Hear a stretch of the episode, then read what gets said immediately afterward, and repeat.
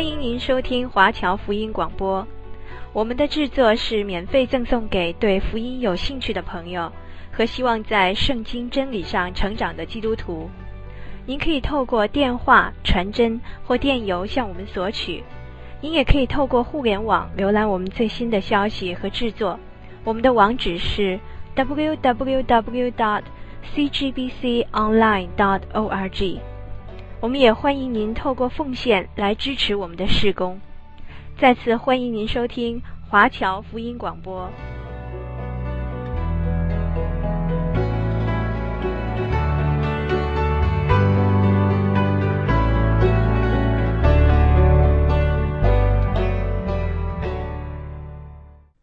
我们接下来要看第六节，这里说：“不要把圣物给狗。”也不要把你们的珍珠丢在猪前，恐怕他践踏了珍珠，转过来咬你们。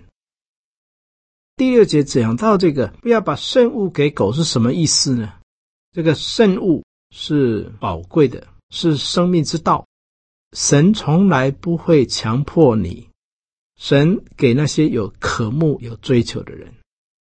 耶和华在至高之处。也与那些心灵忧伤痛悔的人同在，所以，我们传福音的时候要有技巧。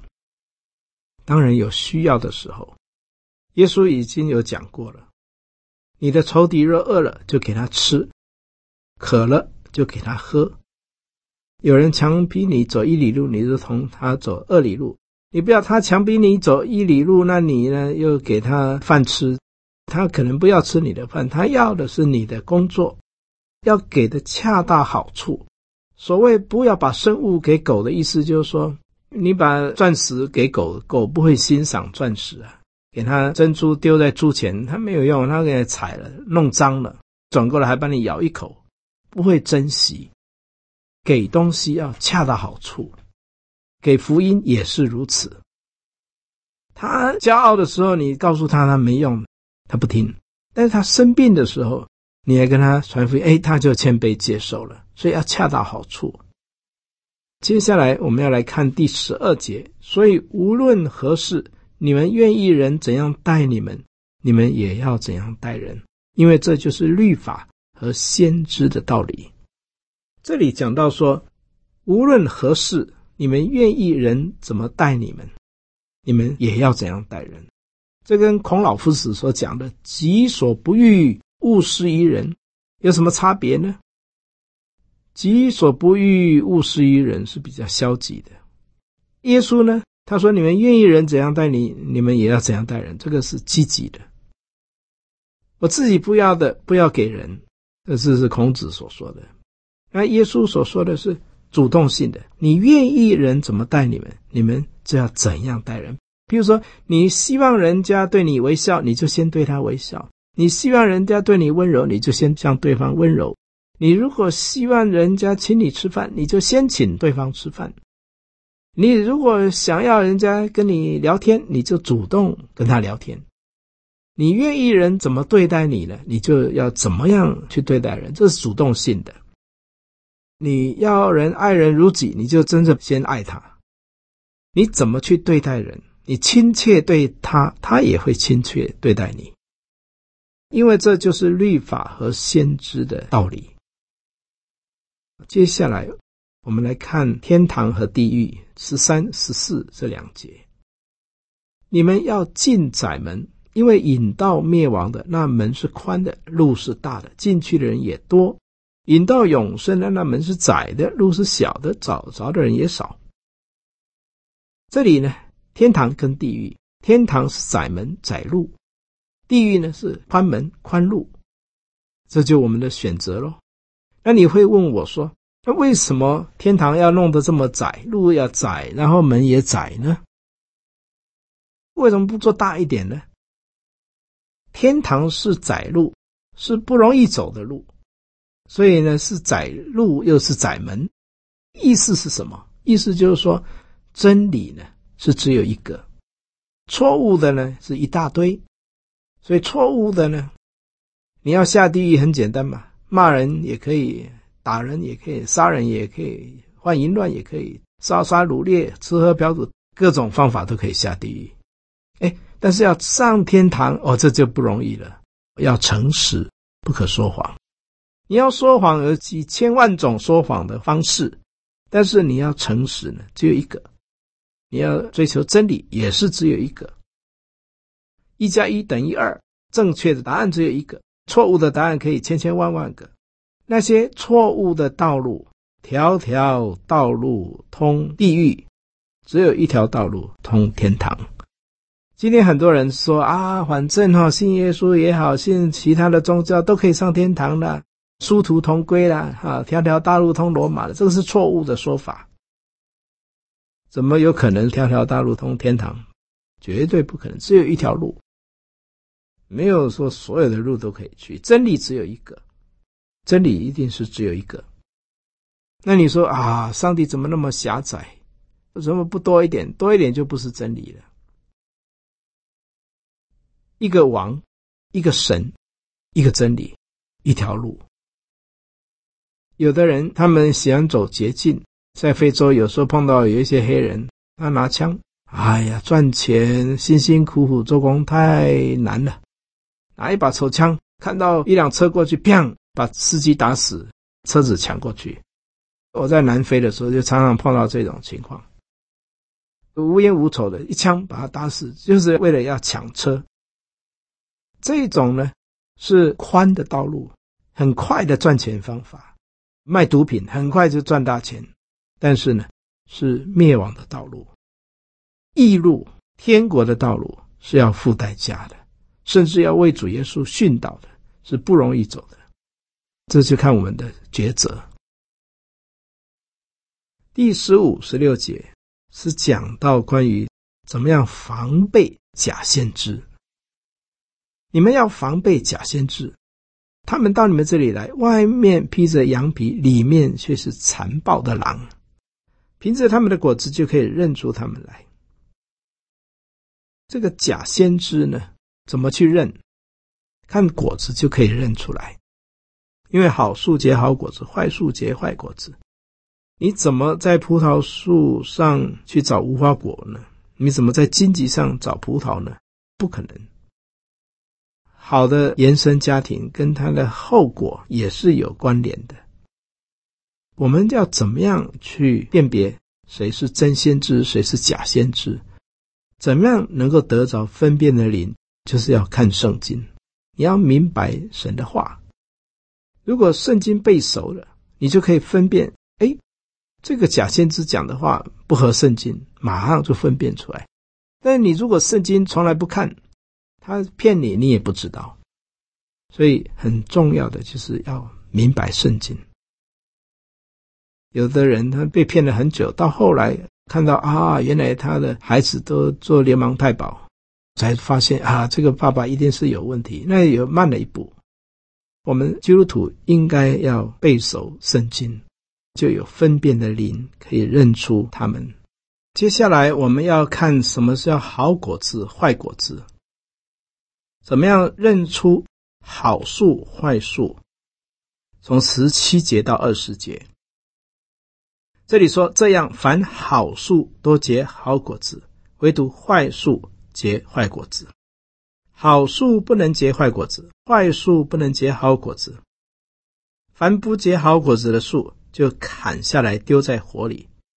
所以凭着他们的果子，就可以认出他们来。好，在这里，什么叫做他的果子？他的果子很可能是他的孩子，也可能是他的太太。也可能是她的丈夫，看他们这夫妻的应对，就知道这个结果。恩爱夫妻呢，你会发现啊，他们手牵着手啦，谈话呢都一致。你问话，他们夫妻回答话都一样。不恩爱夫妻呢，你问先生，先生答这样，太太答那样，那你就大概可以判断出来，这对夫妻不是怎么恩爱的，或者是看孩子。这个父母很虔诚，怎么孩子调皮捣蛋？看这个果子，也大概可以看得出来，这个父母是不是真的虔诚，还是假虔诚？有的到教会里面哦，属灵兮兮的哈，但是家庭一塌糊涂，看他的孩子就知道。看果子非常重要，这是耶稣教导我们的方法。有时候观察这些，就可以知道这个果子有一些可能不是跟自己家人有关，而是跟他的这个人的后来。圣经告诉我们说，那些从前教导你们的，你们要效法他们，你们要羡慕他们，效法他们，也要注意的看他们为人的结局。这个为人的结局，就是他的结果到底是怎样？他侍奉这几十年，他后来怎么样？盖棺才能够论定，要看他为人的结局。接下来我们要来看第二十一节到二十三节，讲到说怎样的人才能够进天国？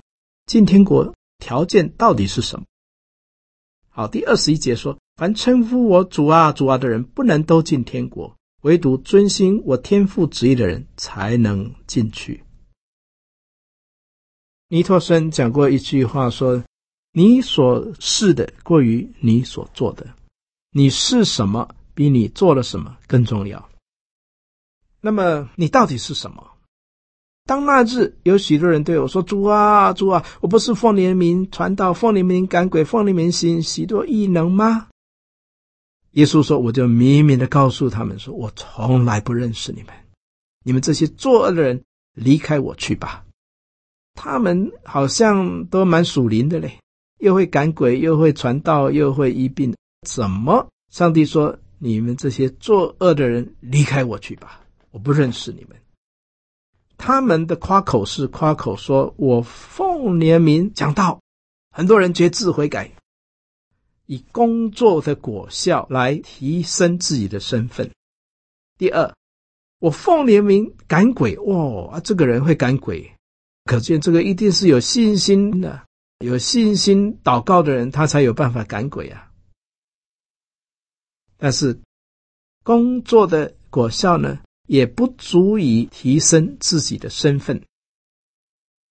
还有，我奉你的名行许多的异能。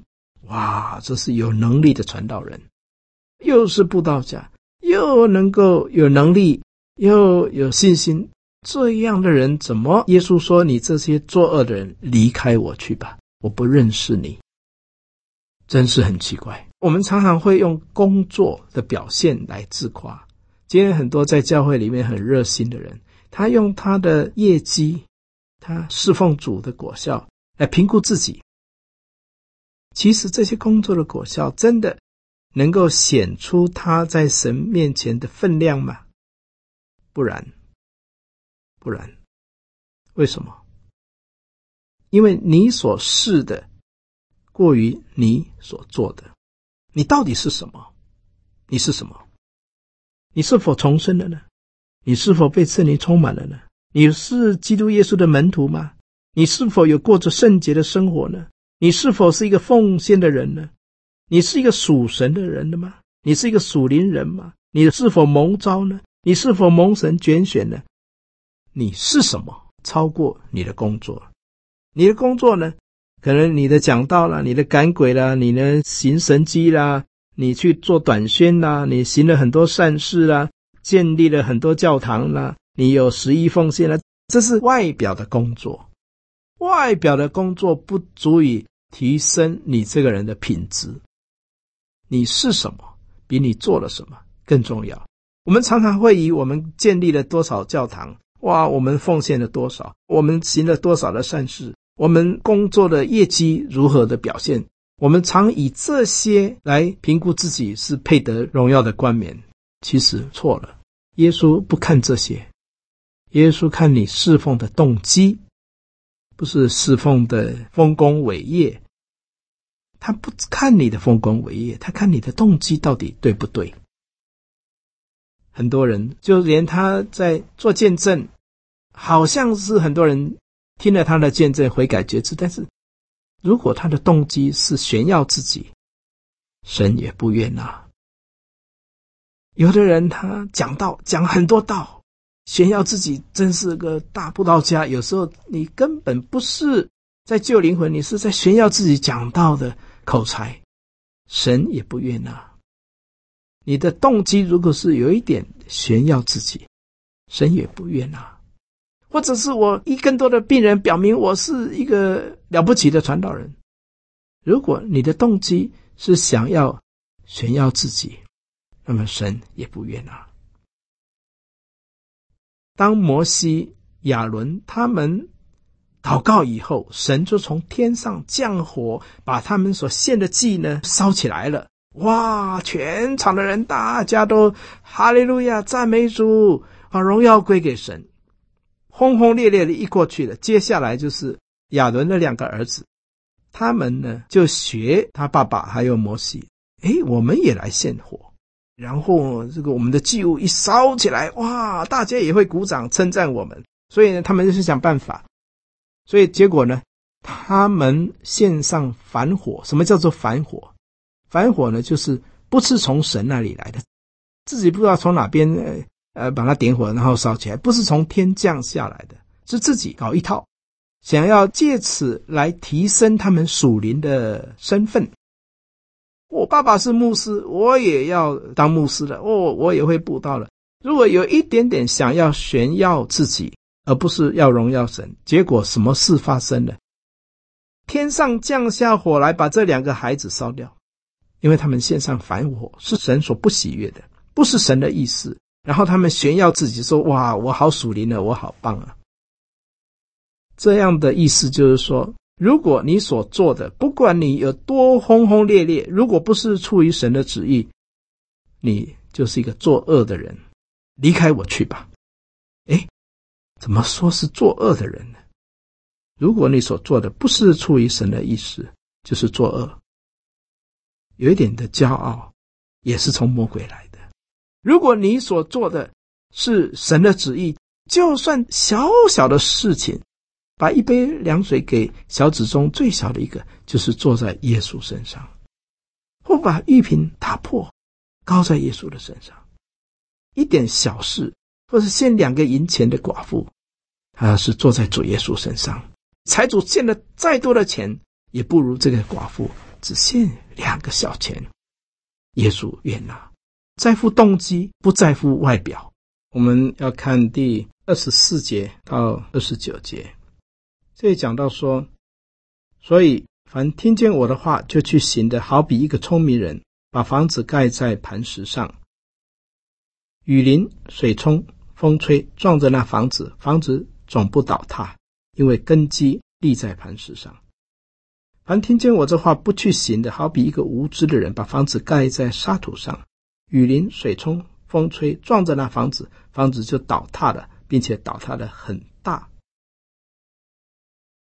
这就让我们知道说，有了神的话，如果去做，那么神的话对他来说呢，就好像磐石一样的坚固。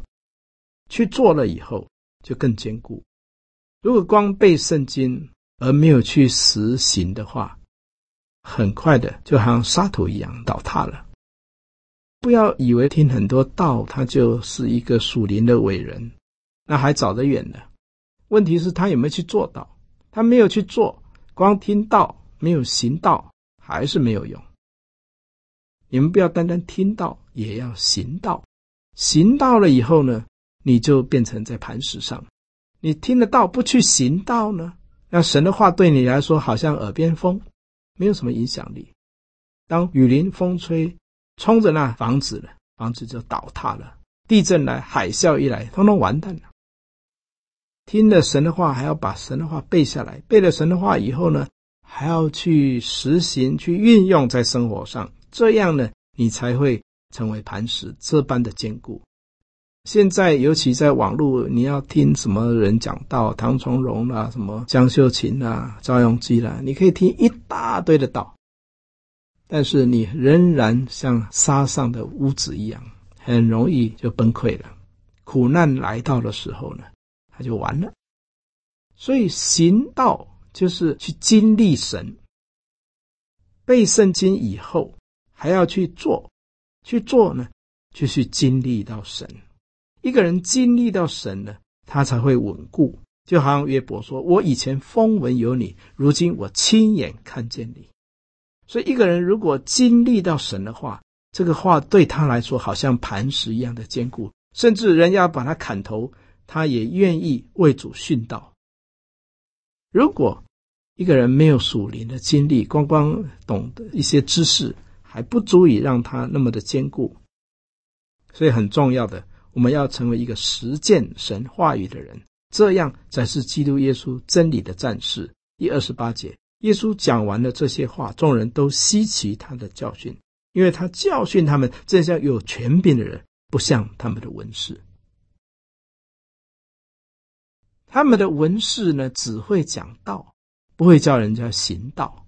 他们的文士，他们的法利赛人，只是讲一大堆理论啊，讲完了像耳边风，讲完了就完了，听了人打瞌睡。讲多久呢？也是无动于衷，生命没有改变，所以。有了神的话呢，还要去做了以后呢，哇，他就稳如泰山。第八章，马太福音第八章，第一节到第四节，这里讲到这个大麻风的的洁净的事情。他说有一个长大麻风的来，第二节说，主若肯，必能叫我洁净。耶稣伸手摸他说，我肯，你洁净了吧。他的大麻风立刻就洁净了。有两次，一次是这个人说：“主，你若肯，你就能够叫我洁净。”另外有一个人，他也是来求耶稣，他说：“主耶稣啊，你若能，必能叫我洁净了。”耶稣说：“你若能信，那么在信的凡事都能。”他就回答说：“主啊，我信，但是我信不足，求你加添吧。”这个人比较肯定，他说：“主，不是你能不能？我知道你能，只要你肯，就能够叫我接近了。”那么耶稣就说：“你如果相信主肯，我肯，你接近了吧。那如果你说你能够吗？”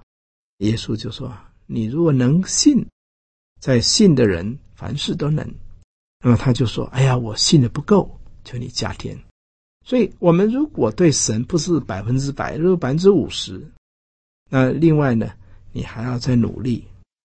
但是你很肯定的话，主也对你很肯定，他的大麻风立刻就洁净。有的人他必须要经过一段时间，他是半信半疑的在求耶稣，结果呢，瞎眼的他就没有完全看见，他就说：“哎呀，我现在看见只是看见人，好像树木在走路。”那么耶稣再为他祷告啊，他就完全的看到。所以有的人呢是慢慢好，有的是立刻好。信心越大，好的越快；信心越小，好的越慢。第四节，耶稣对他说：“你切不可告诉人，只要去把身体给祭司查看，献上摩西所吩咐的礼物，对众人做见证。”耶稣叫他不要告诉人，因为耶稣行善。左手行的，不要给右手知道，这样才能够行更多的善。如果去到处宣传呢，那么就反而拦阻耶稣行善了。今天我们是恨不得所有的人赶快登报纸。耶稣呢是不渲染、不炫耀自己，街上也没有人听见他的声音，但是呢却带来震撼的影响力。那么只去献礼物给祭司查看。耶稣他不收人的钱，他就叫他奉献到教会去，这样就好了。接下来我们看第五节到第十节说，耶稣进了加百农，有一个百夫长进前来求他说：“主啊，我的仆人害瘫痪的病，躺在家里甚是痛苦。”耶稣说：“我去医治他。”百夫长回答说：“主啊，你到我舍下，我不敢当，只要你讲一句话，我的仆人就必好了。”因为我在人的权下，有兵在我以下，对这个说去，他就去；说叫他来，他就来。所以，我们看到这个百夫长是一个罗马人，他很爱他的仆人，所以他特别跑来耶稣这里求他去医治他。耶稣说：“好，那我去吧。”他说：“哦，你来我舍下呢，我不敢当。你只要讲一句话，我的仆人就必好了。”所以，第一呢，他不好意思劳驾耶稣。他说：“只要你为我的仆人祷告，他就会好，因为我在人的权下，我有兵在我以下。所以他懂得权柄这件事情。我只要下令说这个去，他就去；要来，他就来。所以呢，你人不必去，耶稣啊，你只要讲一句话就够了。耶稣听见就稀奇，对跟从的人说：“我实在告诉你们，这么大的信心，就是在以色列中，我也没有遇见过。”很多的人都是要把耶稣带到他们家，为他按手祷告。哎，这个百夫长竟然不需要我去，他信心这么大，相信你的全能是无所不在的。所以，我们有信心是神所喜悦的。求神赐给我们这么大的信心。上一次我们提到说，这个百夫长啊，他不需要劳驾耶稣去他那里，可能要走半天的路或一天的路。不要来，你只要讲一句话就会好了。所以耶稣就很稀奇他的信心，他又告诉他左右的人说：“我告诉你们，从东从西将有许多人在天国里与亚伯拉罕、以撒、雅各一同坐席，唯有本国的子民竟被赶到外边黑暗里去，在那里必要哀哭切齿了。”这里讲到说，反而外国人容易信主。天天听圣经，天天在做礼拜的人，反而信不下去；而这个百夫长呢，是外国人反而相信。所以耶稣就对百夫长说：“你回去吧，照你的信心给你成全了。”那个时候，他的仆人就好了。这个昨天这个时候，耶稣说：“好，这样就好了。”这是没有看见还信，信就是所望之事的实底，未见之事的确据。虽然还没有看到，他就相信他的仆人会好，就照他的信心给他成就。接下来我们看十四节到十七节，这讲到说，耶稣到了彼得的家里，见彼得的岳母害得热病躺着，耶稣把他的手一摸，热就退了，他就起来服侍耶稣。你看多快呀！一下子热就退了，一下子就立刻起来服侍耶稣。本来躺啊躺了好几天啊，被热病很痛苦啊，哎，结果耶稣一医好他，他就立刻起来服侍主。所以我们就看到服侍主呢，需要马上，不可以拖泥带水。第十六节，到了晚上，有人带着许多被鬼附的来到耶稣的跟前，他只用一句话就把鬼都赶出去，并且治好了一切有病的人。因为耶稣能够治病，所以一。大堆的人呢，就来来求医治，这就应验了先知以赛亚的话说：“他代替我们的软弱，担当我们的疾病。”很重要的就是要对主有信心，凡愿意的都可以来，白白的这活水。接下来我们来看第九章，从第九节到十三节。耶稣从那里往前走，看见一个人名叫马太坐在税关上，就对他说：“你跟从我来。”他就起来跟从了耶稣。你会觉得很奇怪，怎么耶稣不认识这个人，或者是你根本不认识耶稣，怎么他就对他说：“你来跟从我？”哎，啊，他就起来了，就跟从了耶稣。哦，你看他耶稣有何等的吸引力。这个马太本来根本不认识耶稣，怎么他一讲说你来跟从我，他就会站起来，就跟随了耶稣，就好像磁铁把这些钉子都吸引过去一样。一个属灵人就会有属灵的吸引力。第十节，耶稣在屋里坐席的时候，有好些税吏和罪人来与耶稣和他的门徒一同坐席。法利赛人看见，就对耶稣的门徒说：“你们的先生为什么和税吏并罪人一同吃饭呢？”照法利赛人，他们是不跟罪人吃饭，也不跟税吏。税吏就是把犹太人的钱拿了去给罗马人，所以这是走狗，是卖国贼。他们不喜欢税利，也不喜欢罪人。那你怎么可以跟他们一同吃饭呢？耶稣听见就说：“健康的人不需要医生，有病的人才用得着医生。”圣经也说：“我喜爱连续，不喜爱祭祀。”这句话的意思，你们去揣摩。因为我来了，本不是召义人悔改，乃是召罪人悔改。健康的人用不着医生，有病的人才需要医生。耶稣来到人间的目的，就是找这些病人。贪心病、骄傲病、自私病、诡诈病、弯曲的病、不诚实的病，什么都病。耶稣来就是要医治这些人，就为罪人来的。世界上如果没有罪人，耶稣根本不需要来。使耶稣从天上来到人间有两个因素：第一，这因为世人有罪；如果世人没有罪，耶稣根本不需要从天堂来到人间。第二，就是因为耶稣有爱。如果世人有罪，而耶稣没有爱的话，耶稣也不需要来到人间。正因为世人有罪，而耶稣又有爱，这两件事情凑起来，就是耶稣走上了十字架，为我们舍命在十字架上。他死是为人类的罪死在十字架上。如果人类没有罪，耶稣根本不必死在十字架上。这就是耶稣来的目的。也是我们今天每一位为主传福音的，我们还活在人间一天，就是要拯救一个罪人，不要花太多时间去拯救那些已经没有罪的人，那是花太多时间。我们要花多一些时间在那些罪人的身上，这是传福音。神要我们花时间救灵魂。我们看耶稣活在人间呢，他不断的在抢救灵魂。一面栽培，一面抢救人的灵魂。栽培人也是去抢救人的灵魂，这就是耶稣来到人间的目的，成为人与神之间的中保，把人带到神爱子的国度里面。因为圣经上记着说什么呢？我喜爱怜恤，不喜爱祭祀。什么叫祭祀？祭祀是献祭啦，献礼物给上帝。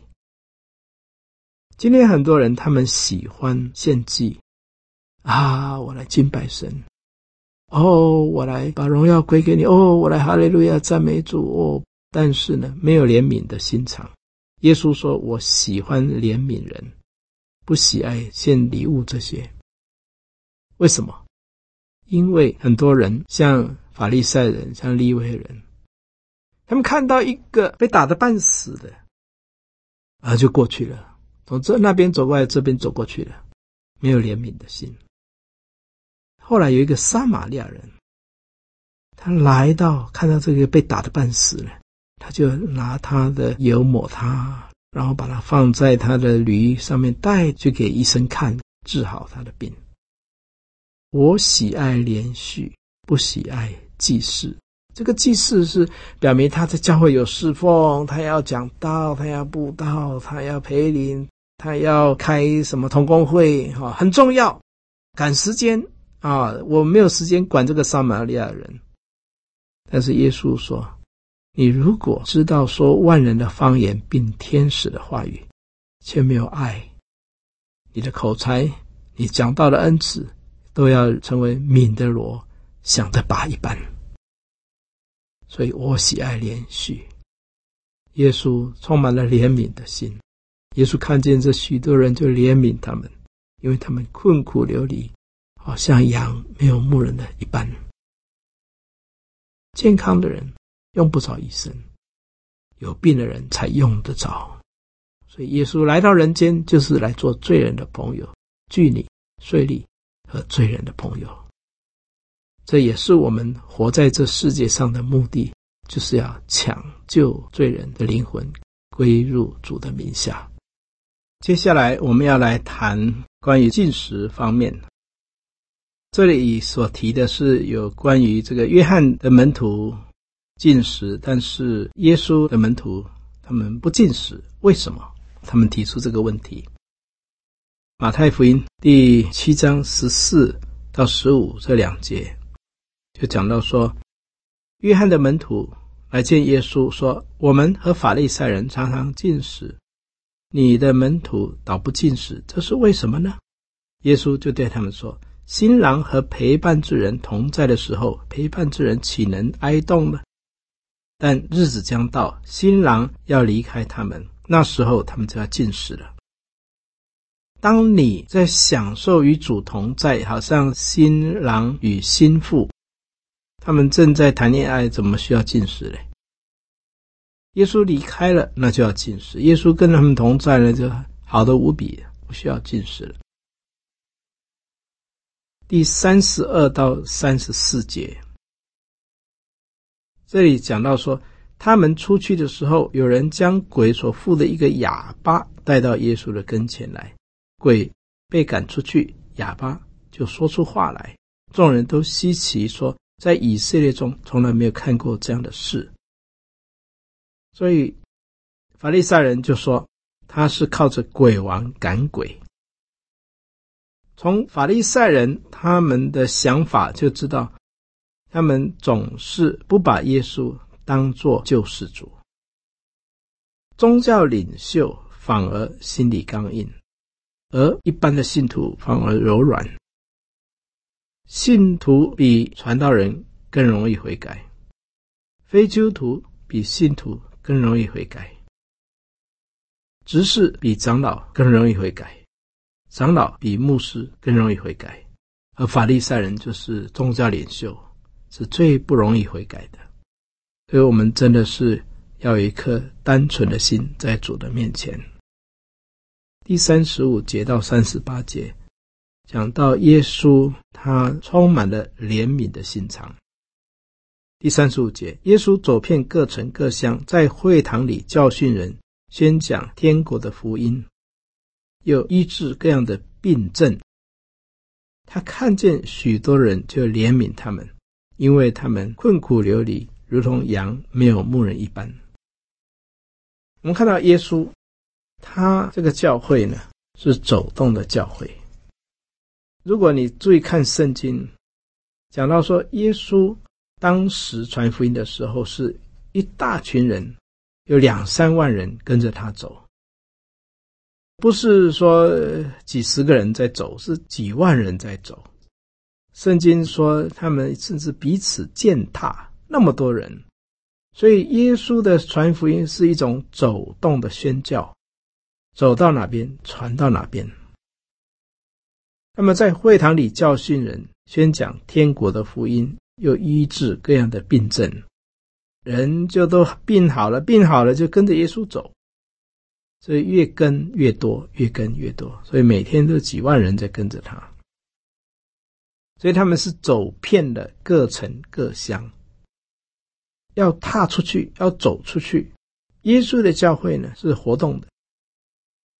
我们当时的云柱火柱也是活动的，当时会幕也是活动的，随时云柱火柱要走了，他们就跟着走。现在呢，很多人喜欢盖那一种 mega church 大型的教堂，缺点在于不能动，定死在那里了。附近可以听到福音，那再远的就来不了了。耶稣他呢是走动的教会，让远的近的都有机会听到福音。这是很大的差别，而且那种定型的几百万的大建筑物啊，不能动。万一那一区的人呢，工作调到别的地方去，人搬走了，教堂不能搬，那就很麻烦了。那有时候这一区的人通通信主了，别的远的地方呢，他们就听不到福音。所以耶稣呢是走动的，这样很公平，让所有的人都有机会听到福音。第三十六节，他看见许多的人，就怜悯他们。